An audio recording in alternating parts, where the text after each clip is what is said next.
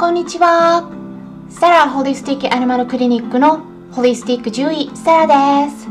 本ラジオ番組ではペットの一般的な健康に関するお話だけでなくホリスティックケアや地球環境そして私が日頃感じていることや気づきなども含めて様々な内容でお届けしております今回はご質問をいただきましたのでそちらへの回答を行っていきたいと思いますえ実はですね最近ご質問をたくさんいただくようになりましてえ一つずつ回答していってるんですが音声配信が1日1つになっているので結構ねお待たせしてしまっている内容も出ています。この辺りねあのちょっと申し訳ないんですけれどもお待たせすることもあるということでご理解いただければ幸いです。順番にねお答えしているんですけれどももしもお急ぎの場合は直接のメール相談としてお受けしていますのでこちらは有料になりますけれどもご希望がありましたら当院のウェブサイトをご覧ください。概要欄に記載しておきますのでそちらを確認してみてください。さて今回のご相談ですがこんな内容でした。そのまま読み上げますね。犬猫の手作りご飯について質問です。人間に発酵野菜が良いと言われていますが犬猫の手作りご飯の野菜も発酵野菜にした方がいいですか？ということなんですが、うん、結論からお伝えしますとそうですね、うん、発酵野菜の方がいいです。私はあの日頃からお伝えしているようにワンちゃん猫ちゃんそして、まあ、フェルトさんも含まれるんですけれども、うん、あの特にね人間とは全全く違う生き物で肉食寄りなんですね。まあ、いろいろな違いがあるんですけれども分かりやすい例をお伝えしますとまず口の構造が違いますよね。奥歯つまり臼歯と呼ばれる食べ物をすりつぶすための歯の数が私たち人間よりも少ないですしそれよりも鋭い牙である犬歯を持っています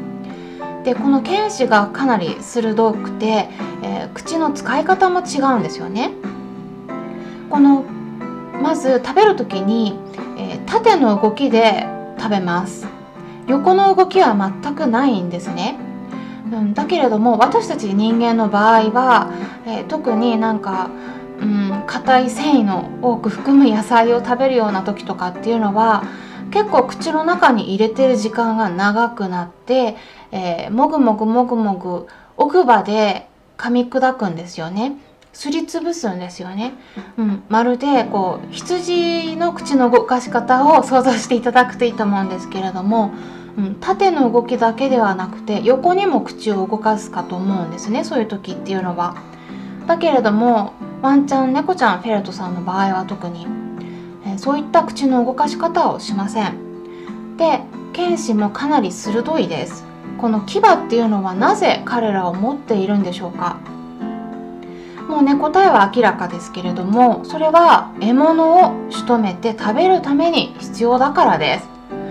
うん、その獲物っていうのは他の動物ですよね。仕留められる動物っていうのは野菜でも果物でもなくそれは肉なんです。ですからワンちゃんや猫ちゃんそしてフェレットさんにとって一番消化のいい食べ物っていうのは肉になります。私たちの場合風邪などひいて、まあ、もしくは下痢したりして体調が悪くなった時に、まあ、日本人であれば特によくおかゆとか食べますけれどもワンちゃん猫ちゃんとかフェレットさんの場合はそういう時っていうのはおかゆよりも基本的には肉とか骨のスープの方が理にかなった食事になるんです。あ、ちなみにねあのフェルトさんは猫ちゃんよりもさらに肉食の傾向が強いのであんまりね野菜とか入れすぎるとすぐに下痢してしまいます。で動物の種類が違えば与えるべき食事が異なるっていうのはもう当然のことで例えばワンちゃんとか猫ちゃんでなくて相手がウサギさんだった場合ウサギさんは草食動物ですから食物繊維の豊富な牧草が基本の食事になるんですね。なのでねもしもウサギさんにおかゆとか肉とかを与えたらもうほぼ間違いなく お腹壊します。でそれからワンちゃん猫ちゃんフェルトさんとかが食べ物を食べる時っていうのはもうほぼ噛まないで丸飲みする子が多いです。これもですね肉食動物の食べ方なんですね。でワンちゃんはあのちょっとね違っていまして完全肉食動物でも完全雑食動物でもないというふうに私は考えています。ここはねあのいろいろ意見は分かれるところはあるかと思うんですけれども、うん、私はワンちゃんっていうのは人と一緒に生活するようになって肉食動物もともとそうだったんですけれどもそこから雑食動物の方に近い状態にこう進化している過程だというふうに考えています。なので肉食と雑食その中間に位置しているような感じなんですね。で、まあ、雑食に進んでいるんだけれども完全な雑食とはちょっと言いづらい、うん、まだ肉食動物の傾向を持ってるんですよね、うん、なのでまああのこのまま、まあ、雑食の方に進んでいったら、まあ、何年後かはちょっとわからないですし、まあね、多分、うん、年数的に私が死んだ後のことになると思うんですけれどもワンちゃんは多分もっともっと雑食動物寄りにはなっていくかなとは思います。ただ今はちょっと違うんですよね。まだそこに来てないと思います。ということでワンちゃん猫ちゃんフェルトさんなどは、まあ、基本的にはねあの全てに共通することとして野菜とか果物の消化は肉よりは苦手です。で食べ物あの手作り食として与えたことのある方はご存知かとは思うんですけれども野菜とか果物を与える場合は基本的にはすりつぶさないとちょっと消化難しいんですね。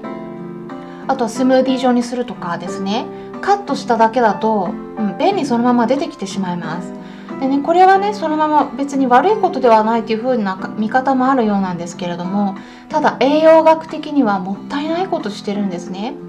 体にとって無益なことに時間とエネルギーをかけさせてしまっていますから健康の場合はそれほど問題にはならないんですけれども病気になった場合には余計にそちらにエネルギーを消費させて回復の方に持っていけなくなってしまうので、うん、トータルで見るとちょっとね体に負担をかけてしまうということもなりかねないです。なのであのその辺もねちょっと注意点があるんですね、まあ、ただね不思議なことに発酵させた野菜を与えると便に出てこなくなることが結構あるんです。で人間の場合でも野菜を発酵させたりすると消化が良くなると言われていますよね。これは発酵食品に含まれる乳酸菌などの善玉菌が野菜に含まれる栄養素を食べる前の時点でもうすでに分解しているからなんですね。うん、なので栄養素を分解してもうすでに消化しやすい状態にしてくれているんです。例えば皆さんは大豆とか小豆とか食べる時どうしていますか？直接そのまま生の豆を食べることっていうのはあんまりしないですよねもしも私たち人間やワンちゃん猫ちゃんフェルトさんとかがそのまま硬い豆を食べたらもうねほとんど消化不良を起こすと言われていますそのためにまず加熱してから食べますよねもしくは、まあ、日本だと大豆の場合は発酵させて納豆とかが作られていますよね。で加熱したものであればもしくは発酵した納豆とかであればワンちゃん猫ちゃんフェルトさんであっても消化できます。ただフェルトさんはねちょっとねあのもっともっと肉食寄りなんでちょっと合わないことがあります。で豆は一応野菜に分類されていますけれども他の野菜でも生のままだと体にとって健康に役立てられる成分と害になる成分の両方が入っていたりしますここ重要なポイントですねなので自然な食材だから全て生がいいよってローフードでいいよとかって思ってたらちょっとね違う場合があるっていうことなんです。でそれで発酵野菜の方にも同じことが言えます、まあ、発酵食品ね作る場合はその野菜やる場合は生でやるんですけれども発酵させたらまた別物に変わるんですね、うん、今生で与えるっていうのは発酵させないで与えるということを言ってます。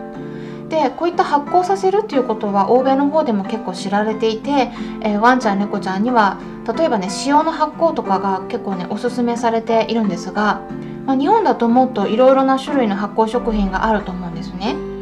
例えば納豆とかぬか漬け、まあ、それからお味噌醤油甘酒塩麹とかねいろいろ発酵して作られた食品というのありますよね。まあ、塩分が入っているものもありますけれどもこの辺りはバランスを調整していただければいいと思います。ただ心臓病とか腎臓病などの病気を抱えている場合はおすすめできないこともありますので、うん、その子それぞれのちょっと体調を見ていかないといけないと思うんですね、